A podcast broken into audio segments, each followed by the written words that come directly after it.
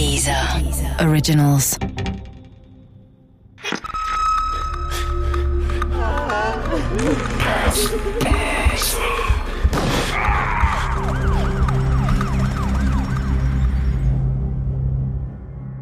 Im Namen des Volkes. Teil 4.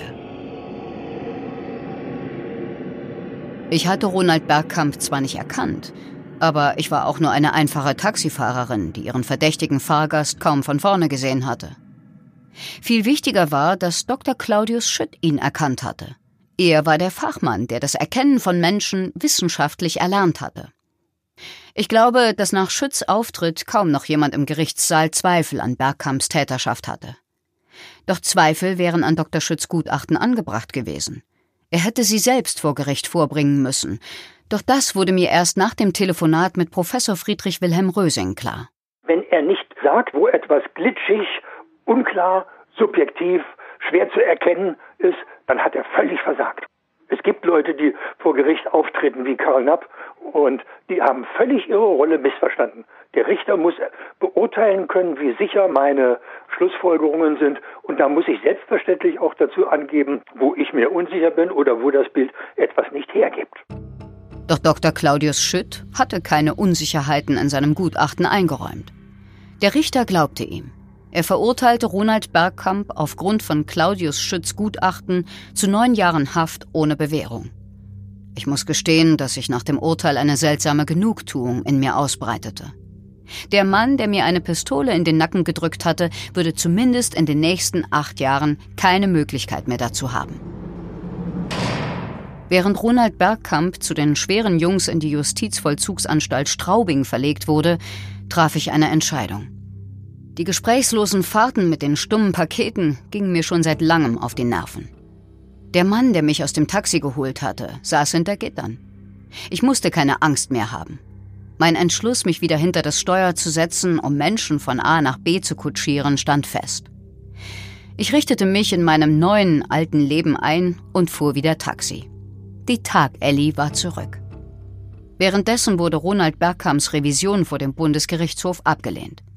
Da er weiter seine Täterschaft leugnete, galt er als schulduneinsichtig. Daher erhielt er keine Hafterleichterung. Eine frühzeitige Entlassung wurde ausgeschlossen. Zudem wurde ihm eine spätere Resozialisierbarkeit abgesprochen.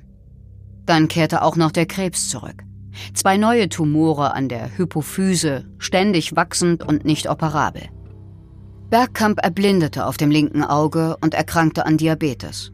Die längste Zeit seiner Haft lag er im Krankenbett. Ronald ist schier verrückt geworden in der Haft. Man muss sich auch vorstellen, also es waren neun Jahre. In diesen neun Jahren hat er mehrfach zwischendurch auch die Hoffnung verloren und immer wieder Hoffnung geschöpft und immer wieder Eingaben gemacht und versucht, dass doch nochmal sein Prozess neu aufgenommen wird. Aber wenn man die deutsche Justiz kennt, dann weiß man auch, ein Prozess, der einmal durchgezogen wurde, auch wenn es Fragezeichen gibt. Da muss also schon richtig was Großes passieren, bis ein Prozess wieder neu aufgenommen wird. Von all dem wusste ich damals nichts. Ich dachte erst wieder an Ronald Bergkamp, als ich über einen Kandidaten von Wetten das in der Zeitung las, der bei Probeaufnahmen für die TV-Show kläglich gescheitert war. Der Mann wollte nur anhand ihrer Ohren Menschen wiedererkennen können. Bei zehn Versuchen scheiterte er siebenmal. Sein Name war Dr. Claudius Schütt. Mein Herz raste, als ich den Namen in diesem Zusammenhang las. War Schütt vielleicht doch nicht der große Fachmann, für den wir ihn alle gehalten hatten? Nein, das konnte nicht sein. Mantrahaft redete ich mir das ein. Doch dann, fünf Jahre nach Bergkamps Verurteilung, geschah das Unfassbare. Wieder kaperte ein Mann ein Taxi, um eine Bank zu überfallen. Der Mann war auffällig groß und dick, trug einen breitkrempigen Hut und hatte eine überdimensionierte Brille auf der Nase. Ich bekam durch Kollegen davon mit. Die Angst fuhr mir durch alle Glieder. Wie konnte das sein? War Bergkamp wieder auf freiem Fuß? Ich rief bei der Polizei an, um mich zu erkundigen. Die Beamten versuchten mich zu beruhigen. Ronald Bergkamp säße weiter in der JVA Straubing. Eine vorzeitige Haftentlassung wäre sehr unwahrscheinlich. Wegen des erneuten Überfalls auf eine Bank hätte man ihn bereits befragt. Ich konnte es nicht fassen. Der Mann saß sicher bewacht im Knast und wurde trotzdem verdächtigt, einen weiteren Banküberfall begangen zu haben? Das Naheliegendste schien für die Polizeibeamten nicht sichtbar. Offenbar suchten sie nach übersinnlichen Erklärungen.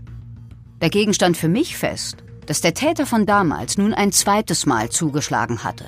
Und dieser Täter hieß nicht Ronald Bergkamp. Dr. Claudius Schütt musste sich getäuscht haben.